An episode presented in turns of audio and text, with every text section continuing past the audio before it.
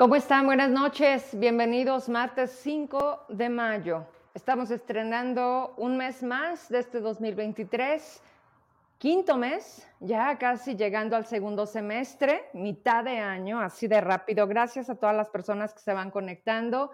Gracias por confirmarme su acompañamiento como cada semana y mm, muchos temas, muchos que día a día se suman, se agregan, rezagados, otros que hay que dar seguimiento y por supuesto lo más importante será no olvidar.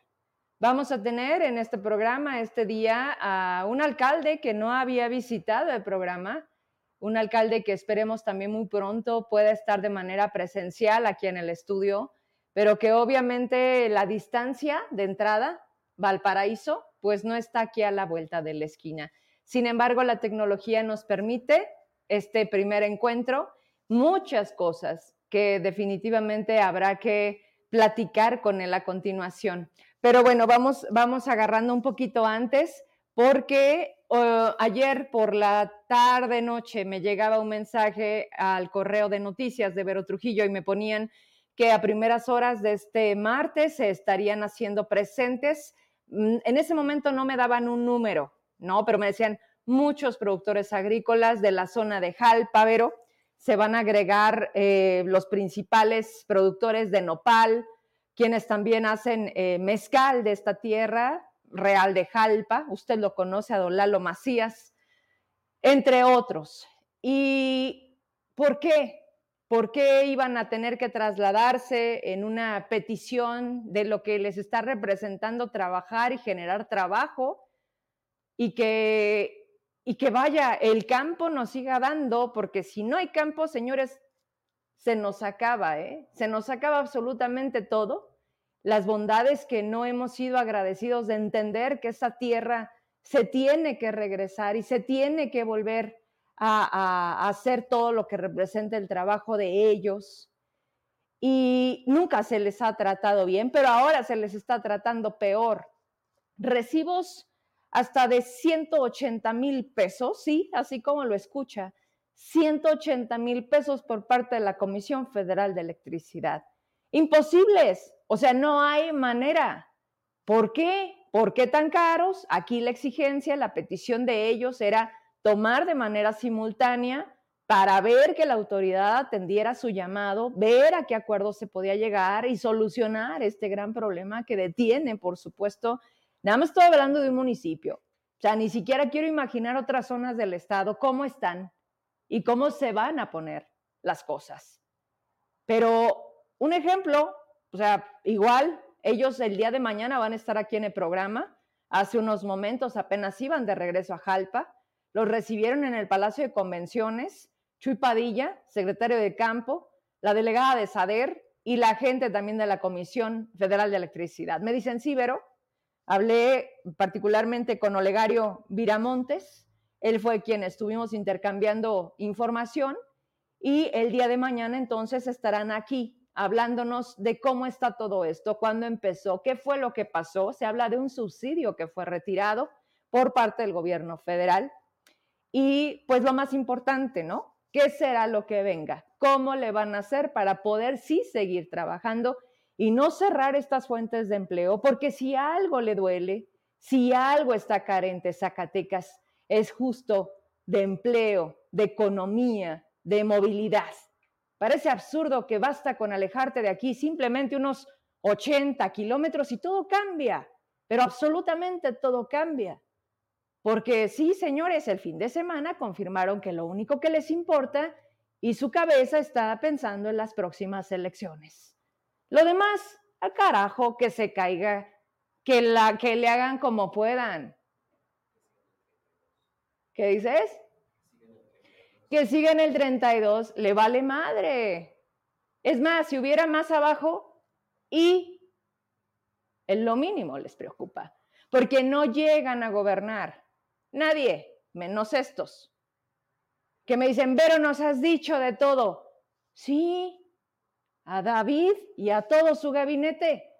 Hay un solo cuadro, uno solo, que no me imagino si no estuviera con las relaciones que tiene, con la experiencia que sabe, ¿Qué sería de Zacatecas de las finanzas? Y que me demuestren lo contrario. Pero es un Ricardo Olivares, que sí, lo tuve que casar, diría un tipejo, ¿no? Lo tuve que ver sin tener que pedir una entrevista, porque también ya me lo dijeron, no, ninguna. Pero este Zacatecas es muy chiquito.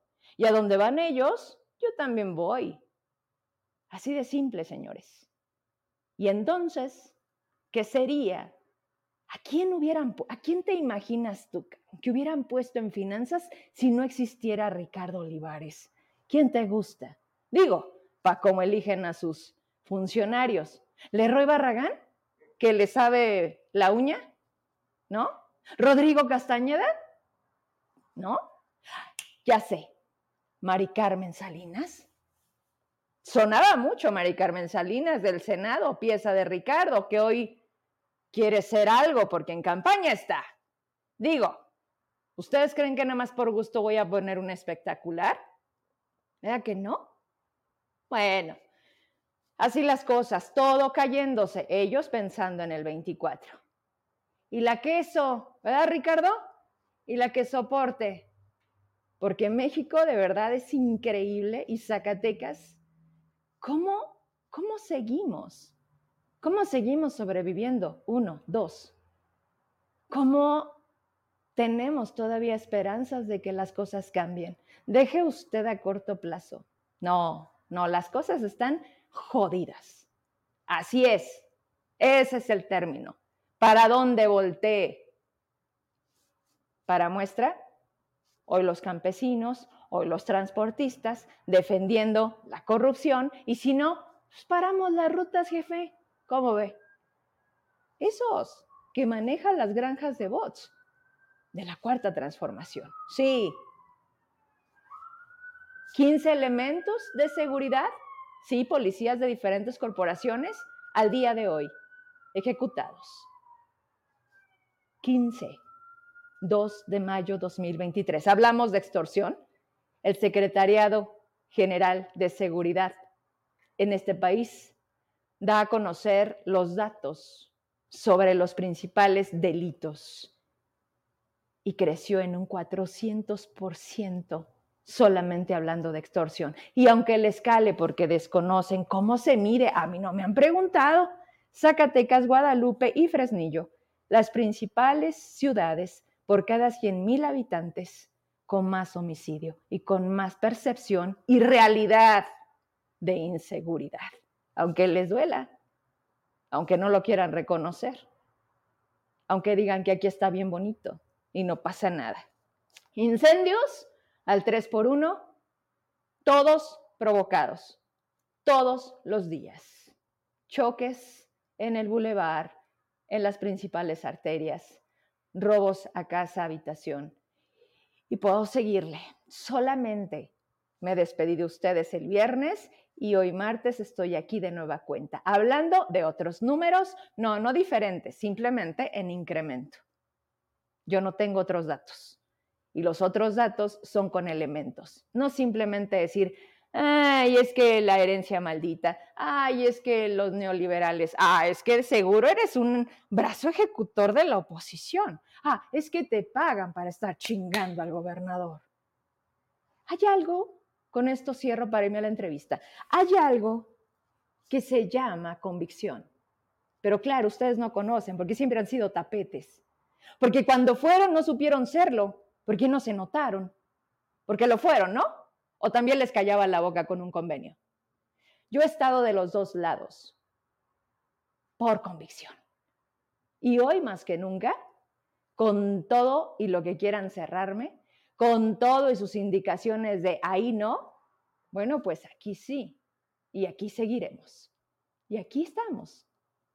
4.814 juicios laborales en el Tribunal Burocrático, hablando de despidos del gobierno del Estado, lo que era la Junta de Conciliación pasa a ser hoy el Tribunal Laboral, y hoy tienen nada más y nada menos que 4.814 datos. Eso lo van a ampliar porque si alguien entrevistó ahí a la gente del tribunal, fue Héctor Alvarado.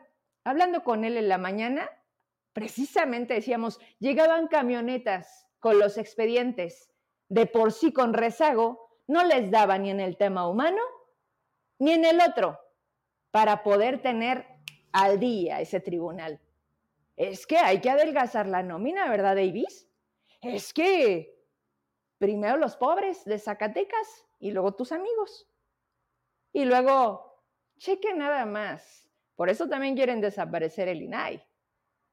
Guadalupe, lleno de apellido Solís y Chávez. Hay también Miranda. En la capital, pues ya usted sabe, hasta de otros inimaginables. En el gobierno del estado, la familia Monreal es muy grande. Y los novios y las esposas y las amantes y los cuñados y la familia es hartamente grande. Y todos tienen que caber. Así Zacatecas, repito, cayéndose a pedazos por donde lo quieran ver. Ellos simplemente piensan en el 24. Vámonos hasta Valparaíso. Eleuterio Ramos Leal, alcalde de esa región. Hasta allá nos conectamos. Vámonos por acá con la tecnología para saludarte, alcalde.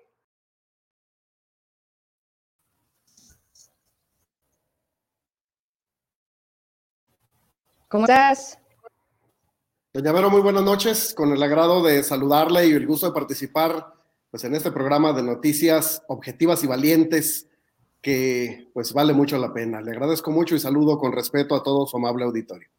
Gracias, alcalde. Oye, ¿qué nos queda? ¿Qué nos queda después de ver tanto cochinero? Eso de ser valientes cuesta y cuesta caro. ¿Cómo le ha hecho usted allá en aquella región que tampoco está nada sencilla? La verdad es que efectivamente han sido meses muy complejos para todos los ciudadanos en general en Zacatecas, pero también para quienes ocupamos un espacio de gobierno. La realidad es que vivir con violencia, vivir eh, con tensión presupuestal, con tantas necesidades, con poco dinero y con sobrada voluntad, nunca es sencillo. Pero pues bueno, afortunadamente hemos podido salir adelante, sobrevivimos hasta ahora, trabajamos duro y estamos pues listos para seguir librando las batallas.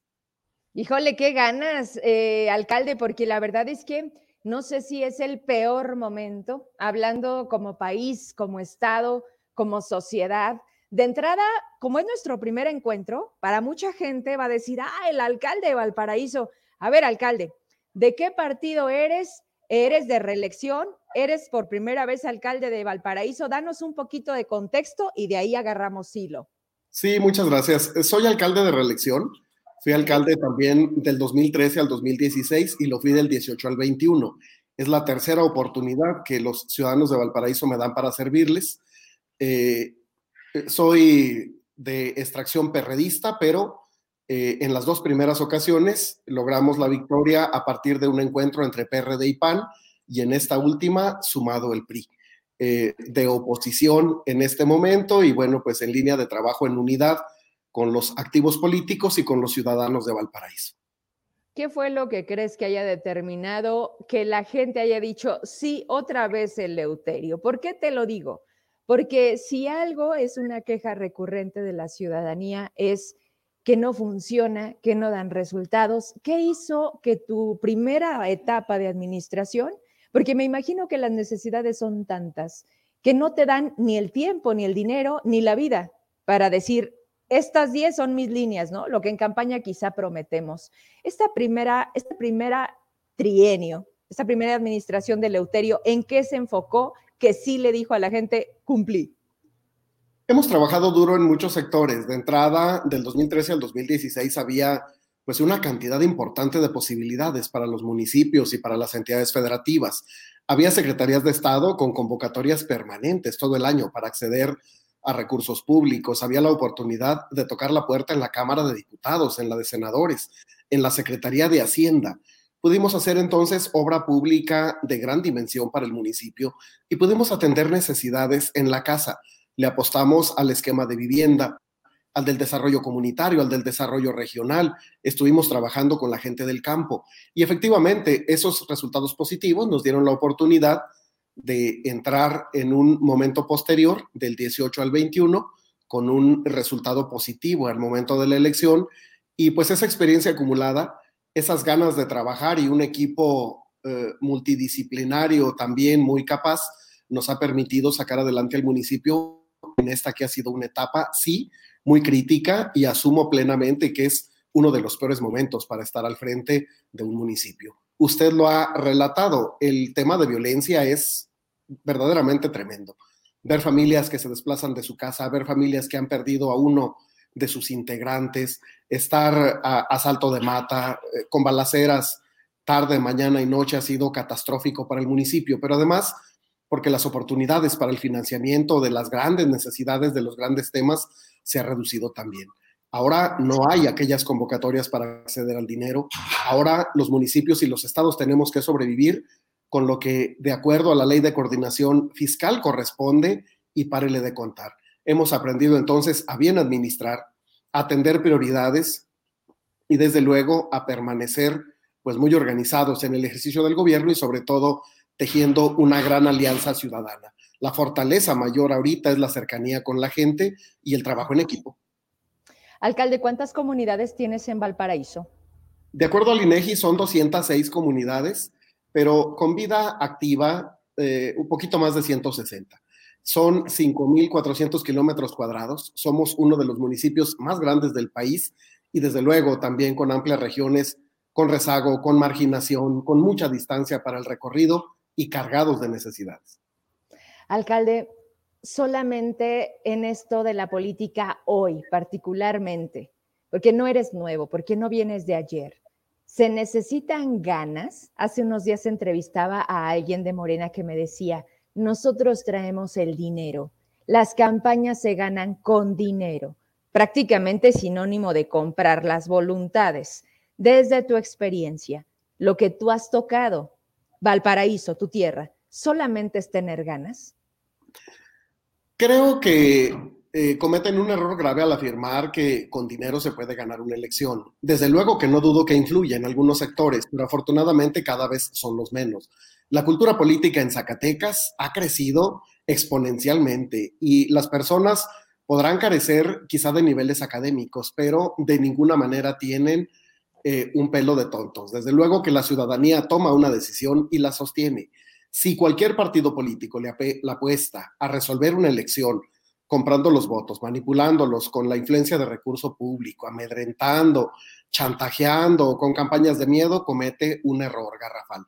Las campañas se ganan escuchando a los ciudadanos y desde luego proponiendo soluciones, escuchando a los propios afectados a los aspirantes a que las condiciones mejoren.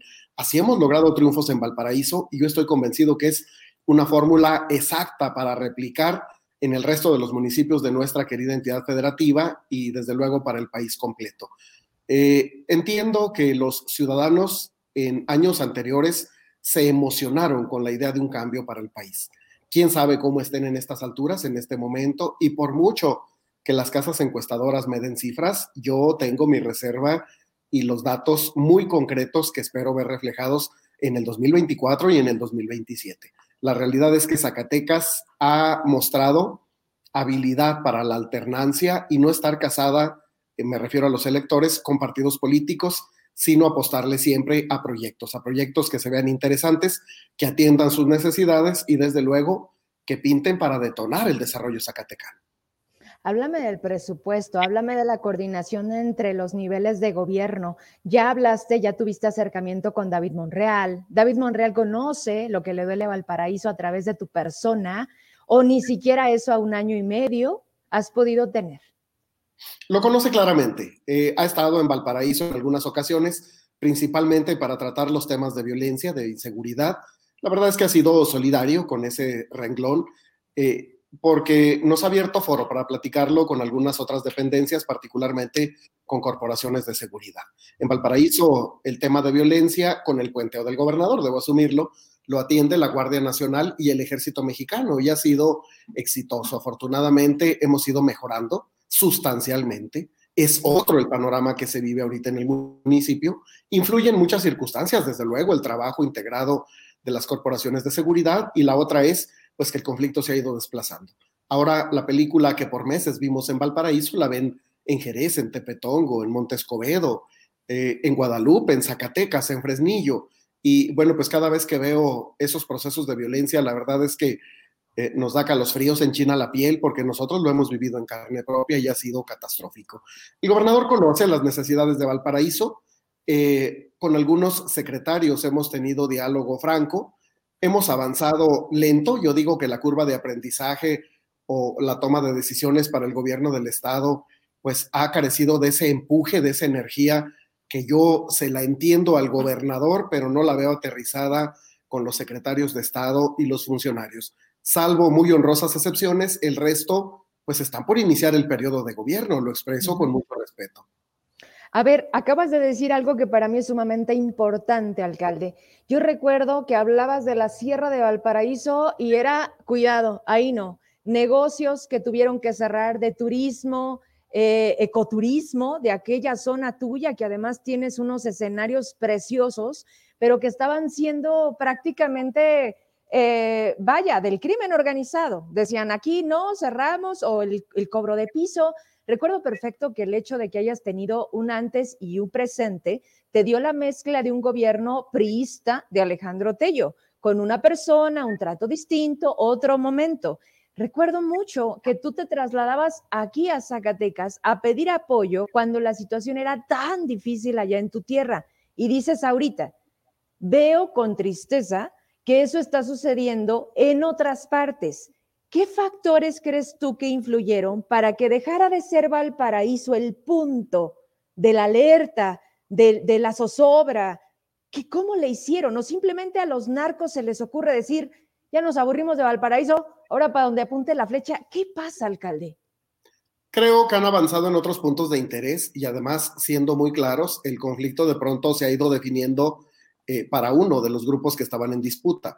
Eh, de, pronto, el que es eh, derrotado o el que tiene menor capacidad de fuerza para ese momento se desplaza para atender puntos que le son prioritarios y evidentemente no lo fue ya el municipio de Valparaíso y ojalá que nunca lo vuelva a hacer, porque la realidad es que no quisiéramos volver a vivir esos momentos tan trágicos, tan críticos, tan complicados para las familias de Valparaíso. Todavía hoy por hoy hay familias que viven pues en los municipios vecinos que están en Estados Unidos, que se desplazaron de su casa y aunque ya las condiciones están dadas para regresar, siguen con ese miedo, con ese temor y están de manera intermitente allá en su comunidad, aquí en la cabecera o en Fresnillo o en Zacatecas, en Aguascalientes, en Guadalajara, y eso para nosotros ha sido difícil porque pues obviamente afecta a la dinámica social, la dinámica económica.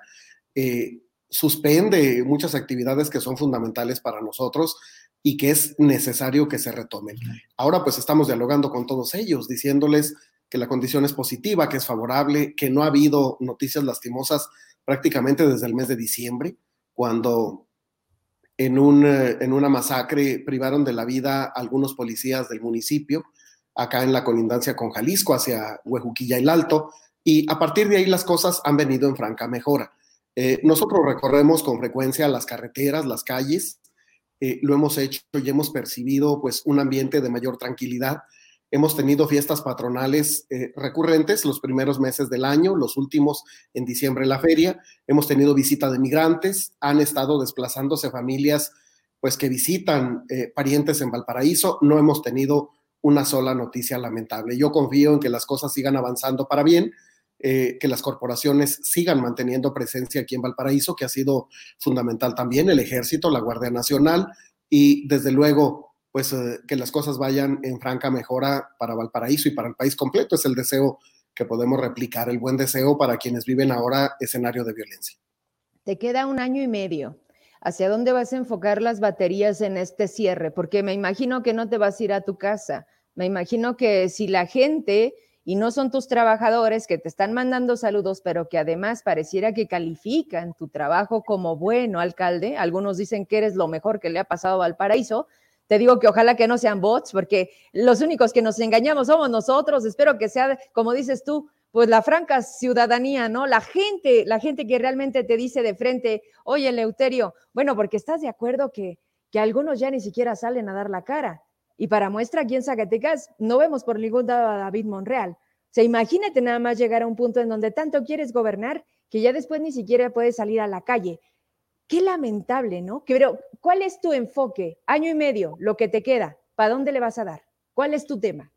Es el 50% del periodo de gobierno. La verdad es que no es poco lo que resta. Y aunque por escenarios nacionales de pronto nos encarreran en la dinámica política, eh, eh, nos sueltan borregos para corretearlos por todos lados y de pronto perder la atención del escenario de gobierno, yo estoy resuelto plenamente a gobernar hasta el último día del periodo. Este segundo año, pues desde luego es de consolidación.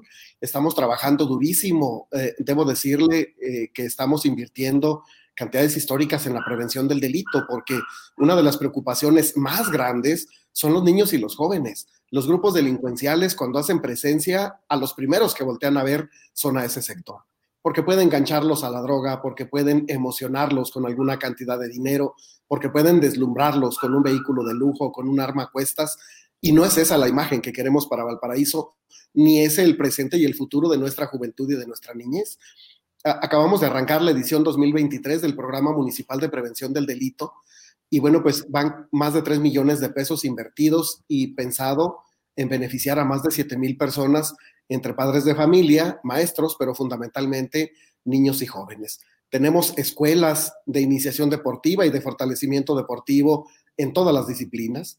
Tenemos eh, talleres eh, de música de viento, de música de cuerdas, de mariachi, de banda, pintura, charrería, escultura. Tenemos una cantidad importantísima de talleres en cabecera municipal y en las comunidades más grandes que tienen a grupos de niños y jóvenes, pues con una práctica rescatable, orientándolos para bien en la vida y procurando que esos años más complejos para ellos los pasen en un tema académico, cultural, deportivo y ganarle el paso a los grupos delincuenciales y a la violencia en este país. Luchamos duro para eliminar la narcosociedad, la narcopolítica, la narcovida que de pronto se ve tan a menudo en las pantallas televisivas, en las redes sociales y pues también en la vida diaria de la sociedad. Estamos trabajando duro en ese renglón. Pero también estamos buscando el desarrollo regional. Valparaíso eh, es el municipio más ganadero del estado las familias viven del cuidado de ganado mayor. Estamos trabajando en programas innovadores, como el implante de embriones, como la inseminación artificial para mejorar los datos de ganado en el campo. Estamos trabajando para mejorar la conectividad con mantenimiento a los caminos rurales, con mantenimiento a las carreteras, que aunque no nos corresponde, si no lo hacemos nosotros las vamos a perder definitivamente.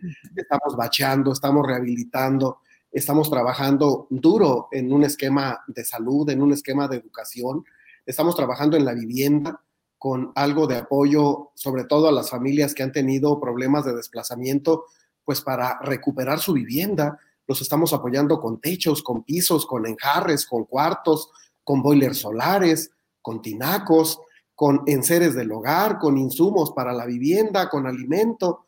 Estamos trabajando duro para generar condiciones de producción para este próximo ciclo agrícola y ahí debo resaltar uno de los secretarios que nos atiende y nos atiende muy bien es el secretario del campo.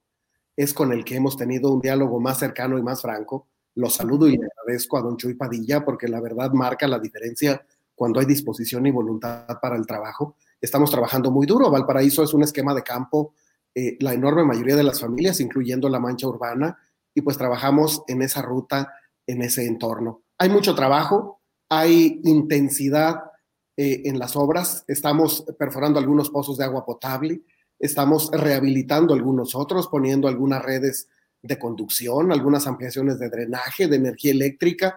Valparaíso trabaja durísimo y lo hace en alianza con sus habitantes, que es lo que nos permite crecer las metas y, por supuesto, ampliar los beneficios. Me hablabas de la Comisión Municipal de Derechos Humanos. Háblame un poco de esto. Es un tema novedoso para Zacatecas. Somos el primer municipio en crear pues una comisión municipal de los derechos humanos. Lo hacemos como organismo público descentralizado de la administración municipal y es pues en atención a ese principio de progresividad que contiene el artículo primero de la, Constitución Política de los Estados Unidos Mexicanos, donde nos vincula a las autoridades a procurar, a respetar los derechos humanos de los ciudadanos y eventualmente a buscar escenarios de mayor protección. Así es como, junto con un regidor del ayuntamiento, el licenciado Jesús Cabral Álvarez, logramos eh, la presentación de esta propuesta ante el honorable ayuntamiento que fue aprobada por unanimidad la creación. Está pendiente a unos días de aprobarse el reglamento que contiene la forma de elegir a sus integrantes, la responsabilidad, las facultades que va a tener. Decidimos suspenderlo para pedir una opinión jurídica y técnica a la Comisión Estatal de los Derechos Humanos a efecto de garantizar la vinculación en el trabajo. Por supuesto que la competencia sería netamente del municipio y sería el órgano garante de los derechos humanos, pero además el vínculo para poder acceder a lo que sea de competencia en protección de derechos humanos de la Comisión Estatal o de la Comisión Nacional. Es eh, un eh, eh, escenario pues muy positivo. Estoy contento por esta nueva figura jurídica, por este ente protector de las garantías fundamentales y bueno, pues marcando ruta sobre todo, colocándonos como punta de lanza, como vanguardistas en este espacio de protección de derechos humanos. Te quiero proponer algo, alcalde. Mira, la siguiente parte, no sé si tu tiempo te lo permite, lamentablemente tenemos muchísimas denuncias de nuestras escuelas en muchos municipios, de quienes están al frente, de quienes dirigen, de quienes eh, incluso atentan contra, ya que estamos hablando, de los derechos humanos de nuestras infancias. Yo lo que quiero pedirte es, tuvimos la oportunidad de saludarnos y de aquí surge el decirte, oye, alcalde, no te he tenido, te invito al programa. Y sé que vienes mucho a Zacatecas. Si algo reconozco es tu movilidad. Tú no estás atrás del escritorio ni tampoco te da flojera venir a donde sabes que las cosas o se mueven o sí o sí. Entonces, ¿qué te parece si un poquito más adelante, cuando tengas una visita acá, que, que traigas una agenda larga, que por supuesto te quedes a pernoctar acá en la ciudad, porque sí se me haría irresponsable, porque tenerte aquí en el estudio de frente es distinto. Hay muchas cosas que, que, me gustaría seguir conociendo de Valparaíso y que estoy segura, porque te voy a decir algo, cometemos, cometemos todos un gran error. No salimos de los mismos cinco municipios cuando somos 58, pero además con una, con una actividad, con una situación muy particular de cada región. Y quiero que a través de ti, que representas hoy aquel lugar, pues vengas y nos digas. Y por supuesto que sea una de muchas, que le permitas a este espacio, a mi público, pues que conozcan quién eres, una, y dos, pues si la cosa se está haciendo bien, pues que también se sepa, porque estamos ávidos de buenas noticias. ¿Qué te parece? Enormemente agradecido con la posibilidad de diálogo el día de hoy y desde luego a la disposición absoluta para replicar esta muy buena práctica. Valoro enormemente la posibilidad y desde luego en cuanto esté por allá, eh, me reporto para que nos concedan el privilegio de estar de nueva cuenta en pantalla en este importante programa que aprovecho para felicitar y saludar con agrado. Muchas gracias. Pues con qué te despides? Hay mucha gente desde México te saludan, Raimundo Moreno, por ahí también vi que tu líder Cházaro te escribió aquí, va a estar al tanto de la entrevista. Al final del día, no podemos dejar de ver lo que la gente realmente quiere. Y yo creo que no hemos tenido de otra que no la conocemos. ¿Te pasa? estamos, no, estamos buscando el cambio, luego nos comemos lo que nos dicen en campaña, pero ¿qué crees? Que llegan y entonces todo lo que se podía, alcalde, hoy ya no se puede. ¿Con qué te despides en esta ocasión? Saludando con mucho agrado a esos eh, liderazgos que se mantienen cercanos de nosotros en los municipios. La verdad es que si no fuera por todos ellos sería mucho más complejo sacar adelante un municipio. Insisto, en esta etapa crítica, contar con los diputados federales, con los senadores, con los secretarios de Estado, con los liderazgos políticos de los partidos y sobre todo con la sociedad es lo que nos ha permitido mantener la marcha. Saludar a todos ellos, agradecerles enormemente su aportación, sus consejos, su cercanía. Ahora que estuvimos en etapa crítica de violencia, pues la realidad es que dos, tres veces por semana eh, el eh, diputado Cházaro, el presidente nacional del PRD, eh, Eliseo Jesús Zambrano, don Jesús Ortega, eh, compañeros entrañables, Vero, con mucha frecuencia preguntando cómo estamos, cómo ayudamos, a dónde te acompañamos para hacer presiones. Y ahora con el esquema de gestiones ocurre exactamente lo mismo.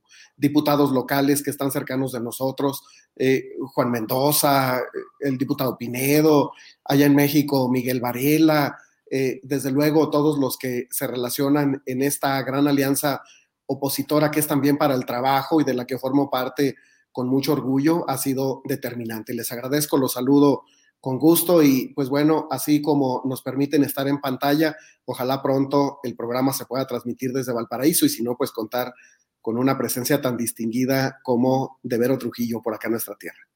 Muchas gracias, alcalde. De verdad, en estas coincidencias lo único que nos queda hacer es sumar, no hay más, porque antes que los cargos somos zacatecanos y aquí queremos seguir. Te mando un abrazo hasta allá y muy pronto te espero acá o ya iré a ver qué pasa primero. Saludos con afecto, que tengan buena noche. Adiós, gracias. A todas las personas les pido que sigan aquí. Vengo, bien, viene a continuación una denuncia fuerte, fuerte de madres de familia que se atreven y que quiero aprovechar para dejar las reglas bien claras. De 20 denuncias que llegan a mi buzón, yo creo que fácil empezaron a cambiar esta dinámica de que sea anónimo, cuando lo primero que yo les decía es, ¿quiere? Salga usted. ¿A quién le están perjudicando? A usted. Así que es momento de que dejen de pedir anonimato, de que digan que Vero lo diga, yo me espero, y que al rato también, pues hasta salgan con la fotografía de quien se supone señalan que les están ofendiendo, que les están perjudicando. ¿Verdad, Israel Leandro? No, no se me olvida el tema del Sutsemop. Qué temazo. ¿Cómo les dolió cuando subió una publicación donde les decía que circulaba en redes algo que finalmente se concretó? Hoy otro que no puede salir porque así le va, pero también hay quien todavía le defiende. Me imagino que están felices con sus 100 pesos de aumento, pero no va a quedar nada con los impuestos y además con ese tipo de simuladores que ven por los trabajadores. Así de claro, o quieren más. Vamos con madres de familia. Calera, primaria Salvador Varela Reséndez. Agradezco a la señora Patti Martínez y a la, a la señora Elvia López, ya están conmigo. Vénganse para acá, vamos a platicar, porque Zacatecas necesita saber qué está haciendo la Secretaría de Educación, quiénes son los maestros al frente de grupo, qué está haciendo derechos humanos y le podemos seguir. Qué gusto conocerlas. Mira, se juntaron. Qué bueno. ¿Cómo están? Buenas noches. Buenas noches. Sí, mira. Sí, sí, sí. Vamos a hacer algo para, para como, pensé que se iban a conectar de manera diferente, aquí el punto va a ser a lo mejor que nos pongamos de acuerdo entre que toma la palabra una y otra. Quiero que quien decida empezar me dé la relatoría de los hechos, que nos digan, Vero, todo comienza este momento y pasa esto. Y poco a poco lo vamos haciendo. Adelante. Pues sí, mira, Vero, este, el martes 18 de abril eh, la, maestra María Mayela Carrillo Raudales, hace una dinámica donde pone a los niños como maestros y, ella asume el papel de alumna. Eh, en esa dinámica este, pasa el niño de, Elvia y mi niña, eh, y la maestra empieza a arrojarle bolitas de papel a lo que los demás alumnos le siguen el juego y empiezan a aventarles bolitas de papel.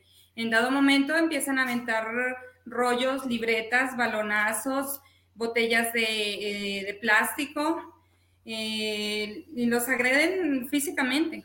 Entonces, em, Max, el niño de ella, cubre a mi hija para que no la golpeen tanto. Y en dado momento, pues ya pues, le dolían los golpes, obviamente. Se, se, se retira un poco y los niños dicen, vamos a grafitearle la cara este, unos niños le toman las manos y otros le, le, rayan su cara, le echan gel antibacterial, raid insecticida en la cara también, eh, agua con alcohol. En todo momento la maestra estuvo a menos de dos metros de ellos. Viendo todo. ajá, ellos pidieron ayuda, no, no se las dio.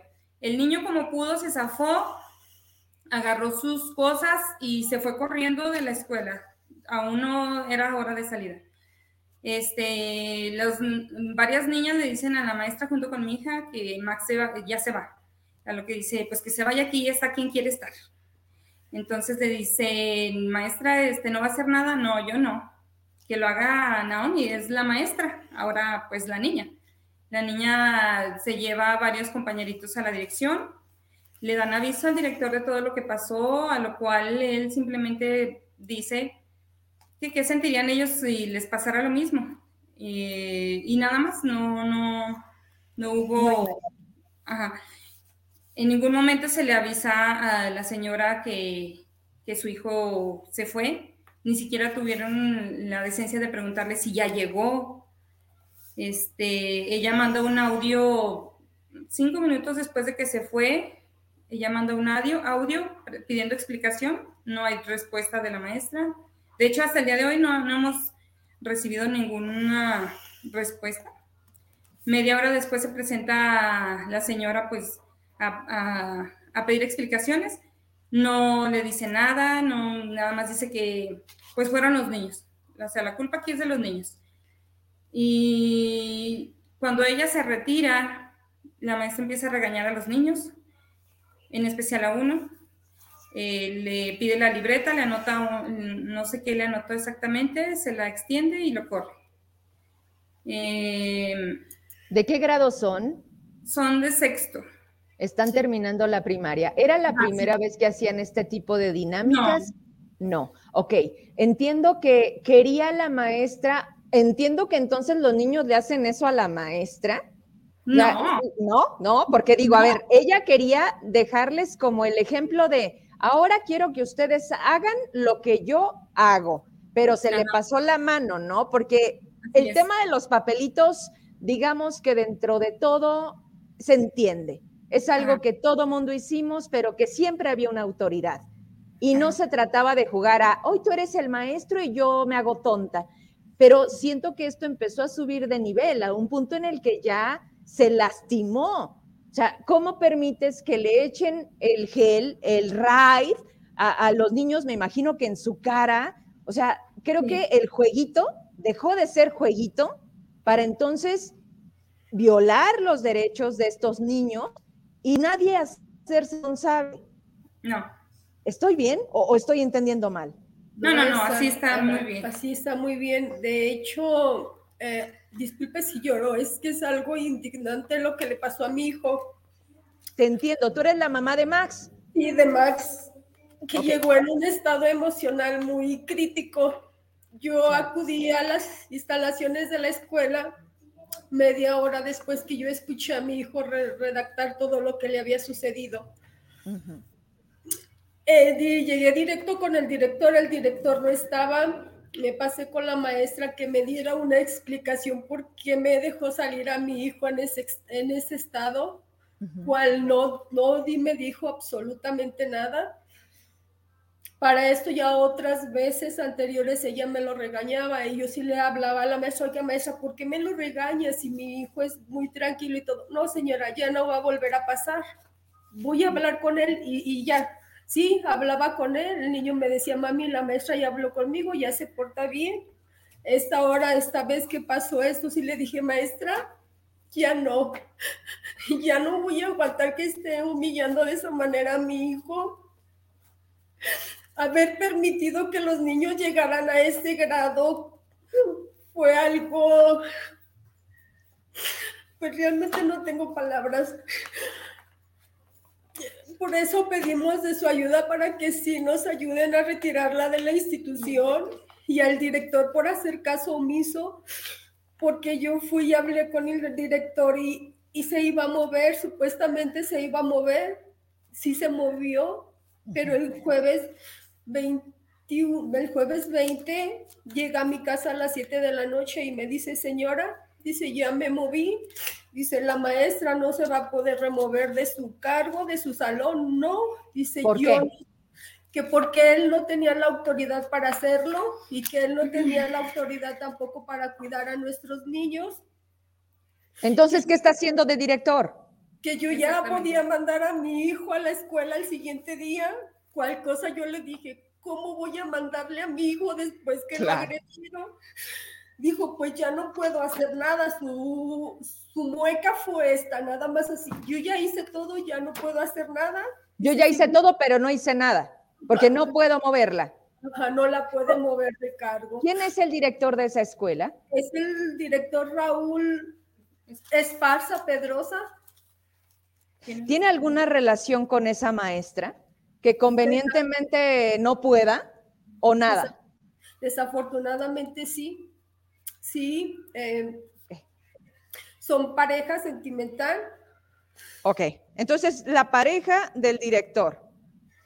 Ok, ustedes corresponden, ustedes están en Toribio. Sí. Conozco perfectamente esa comunidad. Es la comunidad más grande de Calera, ¿verdad? Sí es. Ok. ¿Cuántos alumnos son en ese salón? 29. 29. Tengo, ¿me ayudas por favor? Las señoras mucho antes de llegar, estas madres de familia, como sé que otras más, pero ellas directamente porque son sus hijos, hicieron lo necesario legalmente, fueron a derechos humanos, fueron a la fiscalía, tengo los folios, quiero mostrarles las primeras hojas y las tienen aquí en sus manos. Ellas no fueron primero a decir, oye, Vero, no, no, ellas ya hicieron todo lo que corresponde.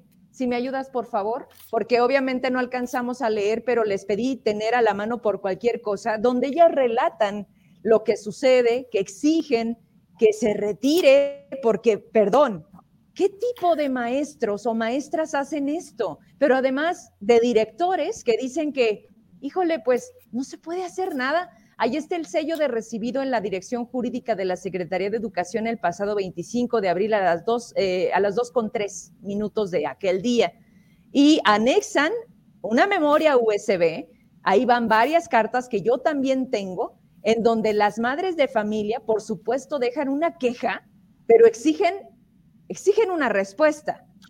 Este es un acuse a la Secretaría de Educación. ¿Me ayudas con el otro? Aquí ellas ponen prácticamente la clave, la escuela, todo lo que está usted escuchando. Esto lo conocen ya en estas tres dependencias. Este es otro documento en derechos humanos, igual, orientación y queja, formato de queja, el pasado 25, el mismo día.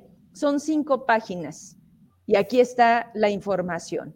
Y nos vamos con lo último para seguir platicando con las madres de familia, que si no me equivoco es el de la fiscalía, donde viene el número de folio, en donde también ya están ahí enterados. Ese es el número de folio 428 diagonal 2023-4. Denuncia querella que presenta la ciudadana Elvia López Valdés, que en este momento me está acompañando en el programa, y en donde prácticamente nos dice lo mismo, siendo las 10 horas 29 minutos del 28 del mes de abril y de ahí viene esta lamentable historia, porque hoy es 2 de mayo y quiero que me digan cómo vamos. A ver, el director va con usted, le dice, no puedo, ¿qué sigue? Ya de ahí es cuando nosotros, junto con unas madres de familia de la mesa directiva, nos acompañan a hacer todos estos trámites de ahí quien, pues miramos apoyo fue de, del Departamento de Atención a la, a, la Convivencia Escolar de la Secretaría de Educación, sí, Departamento de Atención a la Convivencia Escolar en la Secretaría de Educación, quien ahí pues sí nos dijeron que todo lo que estaba pasando era algo inaudito, que era algo que no debería de estar pasando y que el director no debería de haberlo dejado pasar así de esa manera. Entonces ellos dijeron que nos iban a apoyar retirando a la maestra para, para hacer la investigación.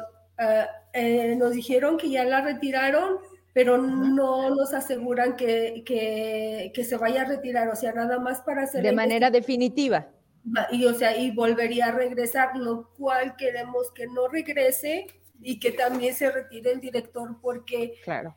han pasado otras situaciones también, aparte de estas, también con abuso de niños, de mismos maestros y el director también pues no hizo nada. Las mamis tuvieron que cerrar la, la escuela para poder sacar a los maestros porque tampoco hizo nada el director. ¿Qué ha pasado? Miren, tengo que aprovechar que las tengo, porque si algo les puedo asegurar es que monitorean mi programa. Y algo que hago es que también termino el programa y lo comparto para que llegue al destino que debe de llegar. Que las cosas sucedan, pues por supuesto que es bajo una presión de hacerlo público. Es la diferencia entre seguir callados para que ellos digan, pues al cabo las mamás no hacen nada, ¿sí? Pero sí necesito que ustedes que ya se atrevieron me digan de qué otras cosas han sido capaces porque no solamente entonces nos vamos a enfocar a quitar a un director, quitar a una maestra, porque incluso hemos tenido violadores, violadores, que lo único que hacen es no, no pisan la cárcel, ¿verdad? Los cambian de escuela. ¿Qué quiere decir? Que el problema lo mueven de lugar, mas no lo atacan. Me imagino que es lo que ustedes quieren, porque a ver, yo no sé si ustedes tienen más niños o los niños que vengan y que esa comunidad tenga que tolerar, pues, qué es lo que hay. ¿Por qué? Porque los papás, pues, no están dispuestos a veces por represalias. A ver, mamá de, de Maximiliano, al día de hoy el niño no ha vuelto a la escuela o ya regresó solamente una vez, pero no, no quiere ir. Él no quiere ir, o sea, él dice que no. Y de hecho lo llevé porque la psicóloga que lo atendió me dijo que lo llevara para ver su actitud con la maestra y la maestra hacia lo. Para esto tuve que me firmaran una carta responsable, la cual la maestra al principio se negaba a firmármela. Entonces dije, si usted no me firma nada, yo me llevo a mi niño y no lo voy a dejar.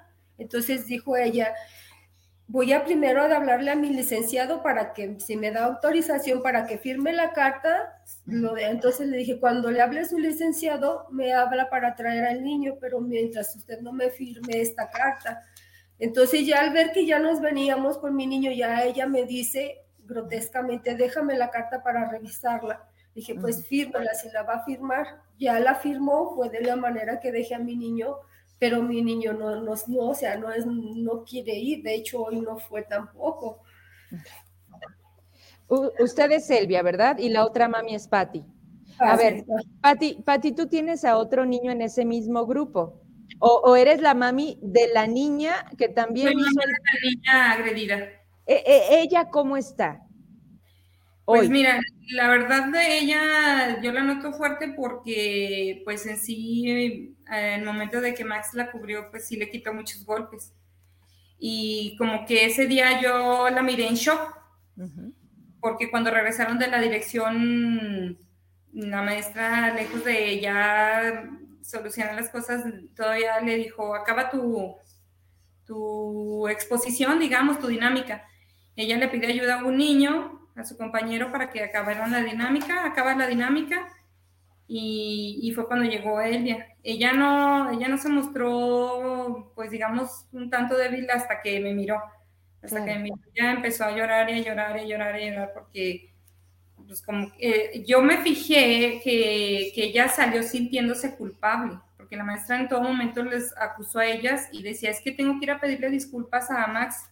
Y le decía yo, pero ¿por qué? Si si a ti te pegaron, o sea, tú también eres víctima de lo que pasó. No, es que dice la maestra que es por nuestra culpa y que es por nuestra culpa y pues tengo que ir a pedirle disculpas. Y como que estaba en shock. Toda, ese día, toda la tarde se la pasó pues dormida. Vaya. ¿Qué otras cosas han pasado, mami Elvia? Dime, dime por favor, a nombre de otras escuelas, de otras, de otro salón, de otros niños y de otros padres de familia.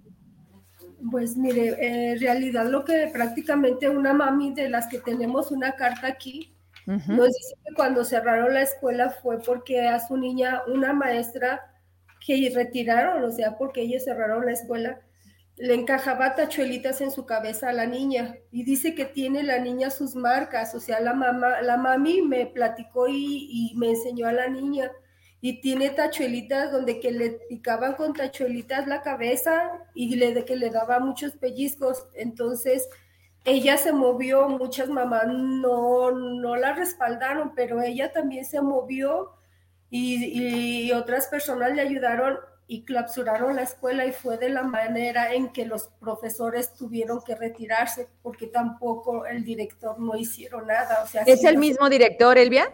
Era el mismo director.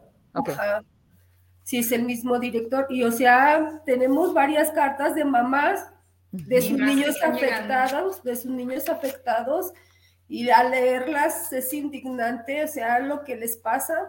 Claro. Y pues por eso sí pedimos que nos apoyen, nos da miedo salir así, pero no debemos de callarnos.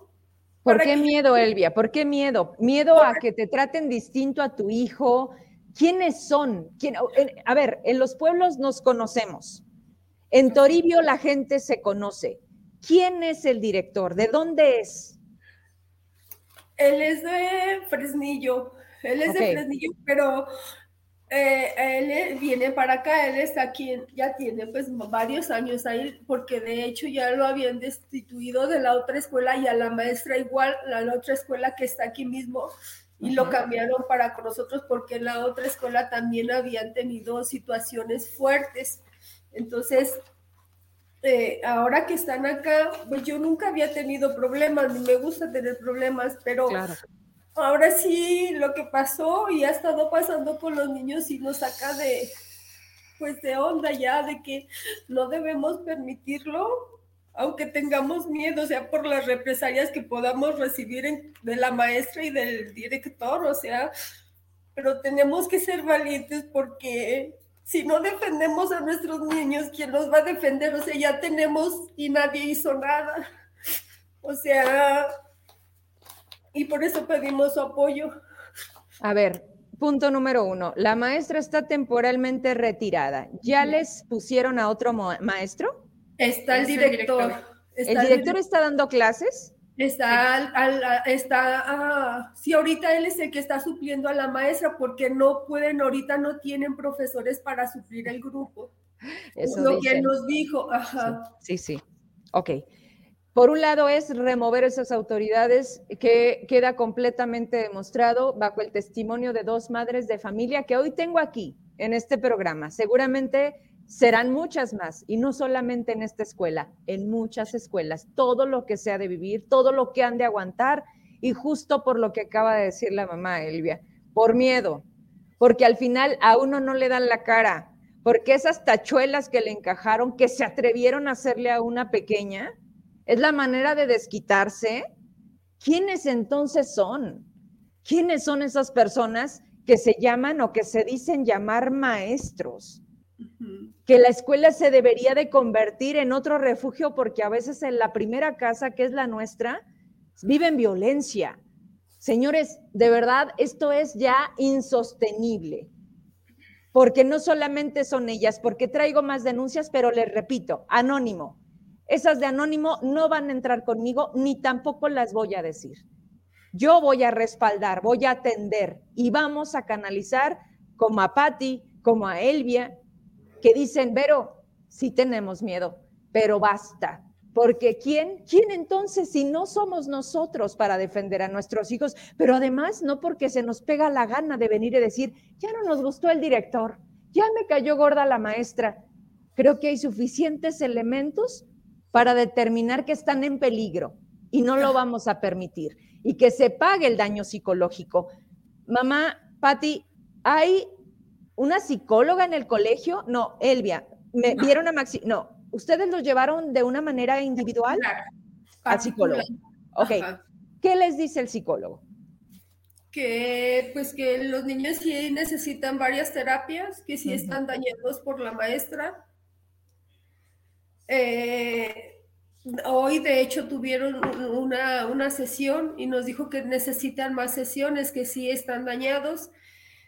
Y pues sí, el problema no son los niños, o sea, ella no los rectificó ahorita, los problemas no son los niños, son la maestra. Entonces, ahí está toda la respuesta, o sea, porque una señora me decía, pues saque a su niño, dije, mi niño es el problema, o sea, mi niño es el problema, yo lo saco, de hecho no lo llevo, pero si se queda, va a seguir a otra, otro ciclo, van a estar otros niños tal vez igual o más chiquitos y es el miedo de que les vuelva a hacer algo. O sea, no, porque mi niño ya va a salir, pero vienen los otros niños que no son míos, pero son de otras mamis que podemos defender ahorita. Eso se llama empatía, Elvia.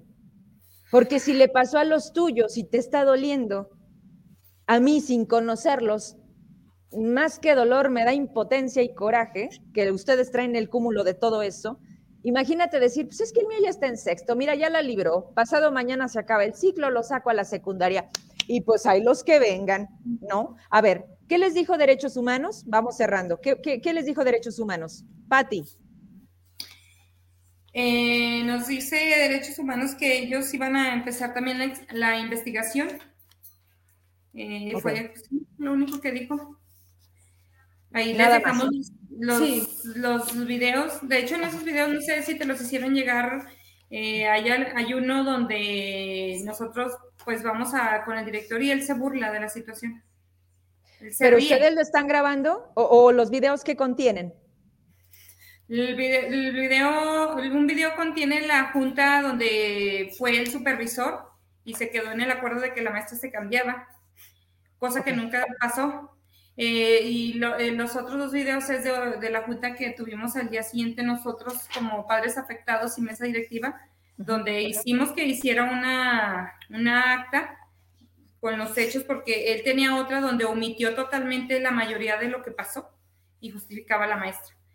Y en esa acta, eh, cuando estuvimos platicando con él, le preguntan sobre Max, si él se dio cuenta de que se fue y se reía se reía en todo momento, se reía de que no, no, es que no, no, no sé, no y no, y siendo de que pues sí, sí se dio cuenta, sí se dio cuenta de que el niño se retiró. A ver, entonces los niños se salen de la escuela y nadie ve. Digo, porque el, tema de Max es, es, evidente porque él buscaba salvarse. o sea, e, él, buscaba cómo llegar a su casa y protegerse y decirle a su mami, mamá, ayúdame. ¿Sí? O sea, no, de hecho, disculpa que te interrumpa, de hecho, este, la maestra se lleva ya a su niña y eh, manda a las niñas del salón a que le traigan cosas para ella o para la niña. La, tienda está frente a la escuela, pero aún así pues las manda de que ve, trae esto. a ver, a ver, a ver, ¿tiene una niña o tiene una bebé? Una bebé. Y se la lleva a dar las clases. ¿Y los niños se la cuidan? Sí, sí. Bueno, entonces, entonces, ¿qué es esto? Dios mío. Y además los mandan a la tienda de enfrente a comprarles cosas. Sí. ¿Eso pasó con Maximiliano y pasó con tu niña, Pati? Claro. Ya, entonces ya pasó con todos los niños. Claro, claro que sí. A ver, bueno, son varias cosas. Primero lo primero, el que no estén haciendo como que hacen para que se les olvide y al rato regresa la maestra como si nada. Esa es una. Dos, veía un comentario que coincido con eso. Dice, un acto como ese, que comienza con una dinámica y termina en una agresión, marca a los estudiantes de por vida. Totalmente de acuerdo, señores. Nos está costando mucho trabajo que nuestros pequeños quieran ir, que quieran estudiar, que elijan una carrera. Y todavía con este tipo de situaciones, la verdad es que es, es reprobable. Quiero despedirme por ahora de ustedes. Termino el programa, mando a donde debo de mandar, incluido derechos humanos, que por cierto veo a la, ¿qué es de derechos humanos? A la es la presidenta, ¿verdad? La veo el jueves, el jueves tengo una reunión con ella. Se lo voy a mandar ahorita y vamos a ver que no solamente lo vean. Ese es punto número uno, compromiso. Dos, ¿el tema del psicólogo les está costando? Sí, sí, por parte el, psicólogo lo están pagando por parte de la mesa directiva de la escuela. ¿Sí saben, perdón que interrumpa, ¿sí saben que dentro de la Secretaría de Educación, ese departamento de convivencia escolar, esa que les atendió, creo que por aquí en la plática escuché, ellos tienen, ellos deben de dar atención psicológica a los pequeños para que a ustedes no les cause un gasto. Entonces, vamos viendo también eso, porque no se trata, digo, si también ahorita no sé a quién le sobre la lana, seguramente a los que trabajan en gobierno, ¿no? Pero nosotros no.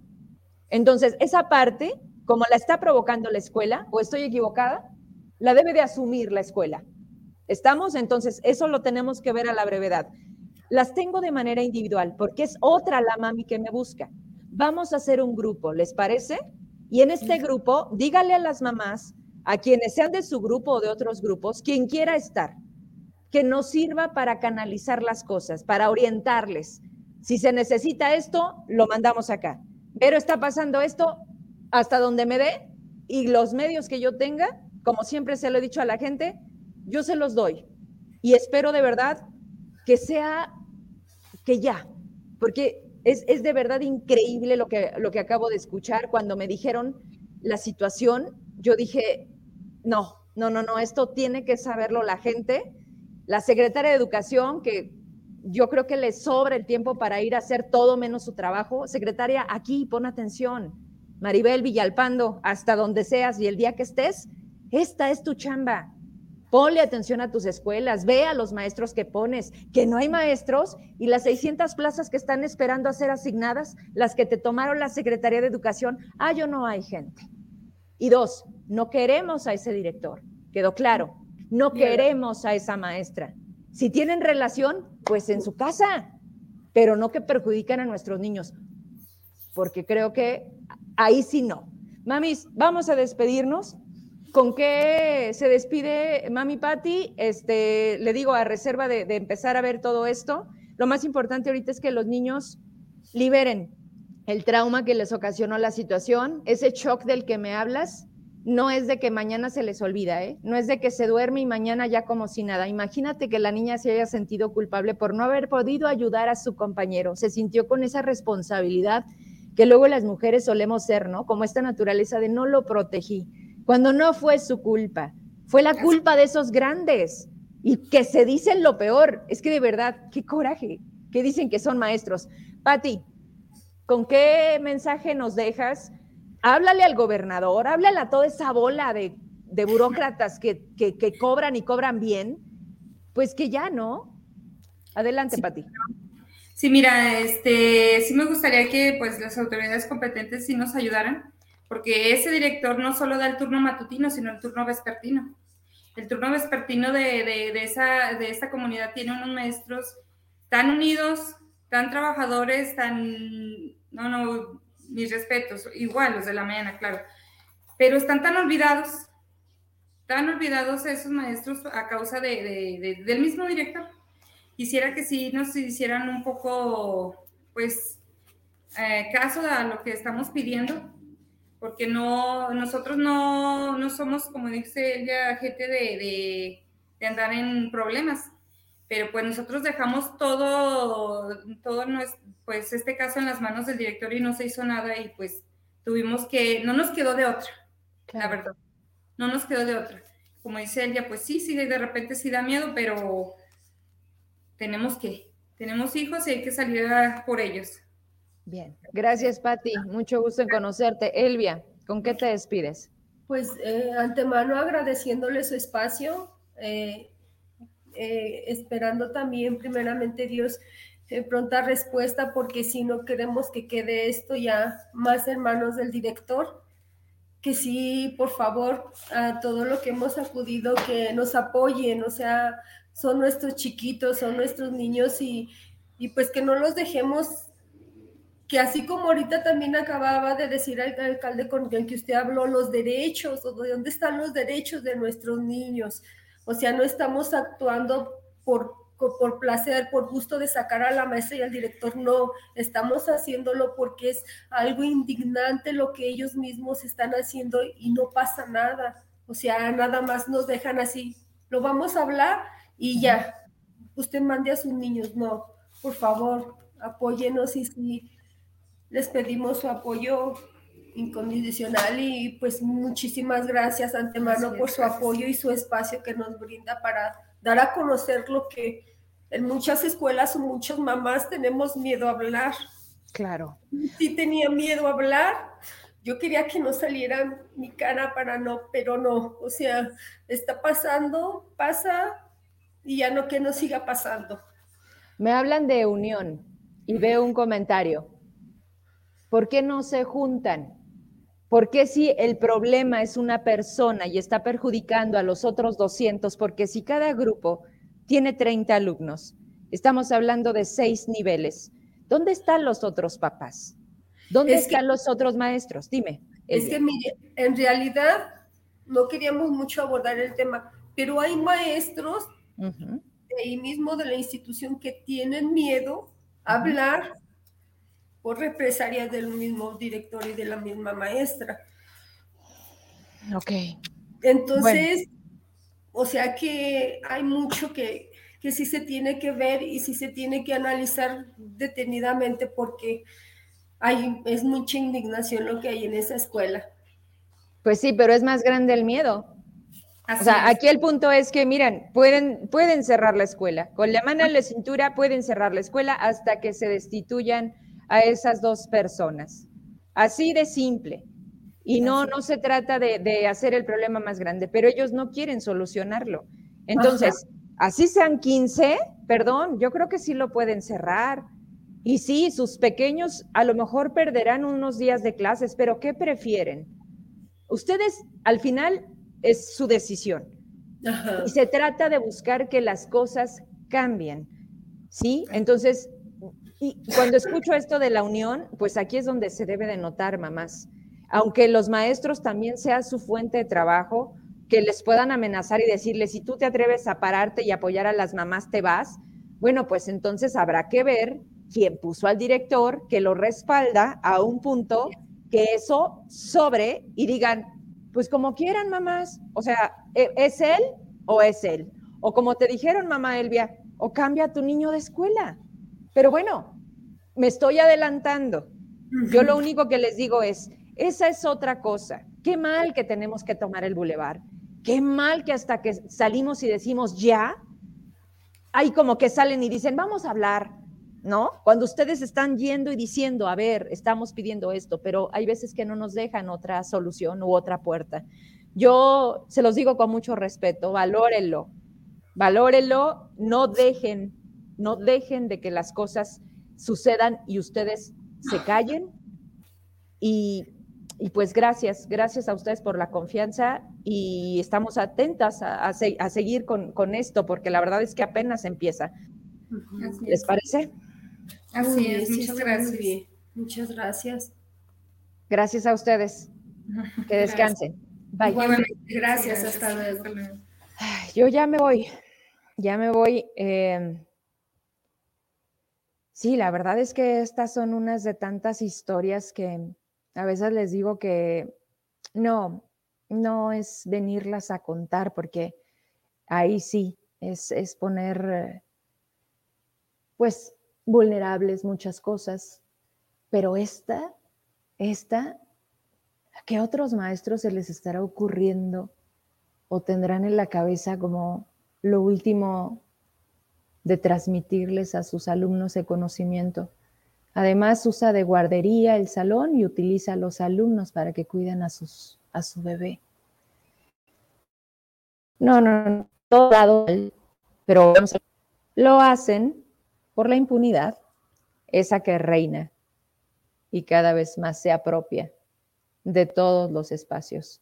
Por eso actúan así, por eso amenazan, por eso se sienten tan libres de estar tirando, de estar provocando y de... ¿Quién es el director? Raúl Esparza Pedrosa. A la gente de educación básica que sé que me está viendo y si no, me van a ver les encargo checar por qué no los quitan. Así de simple, ¿por qué no los quitan? Porque el problema son ellos, no los niños. Buenas noches, mañana nos saludamos aquí a las 8. Descanse.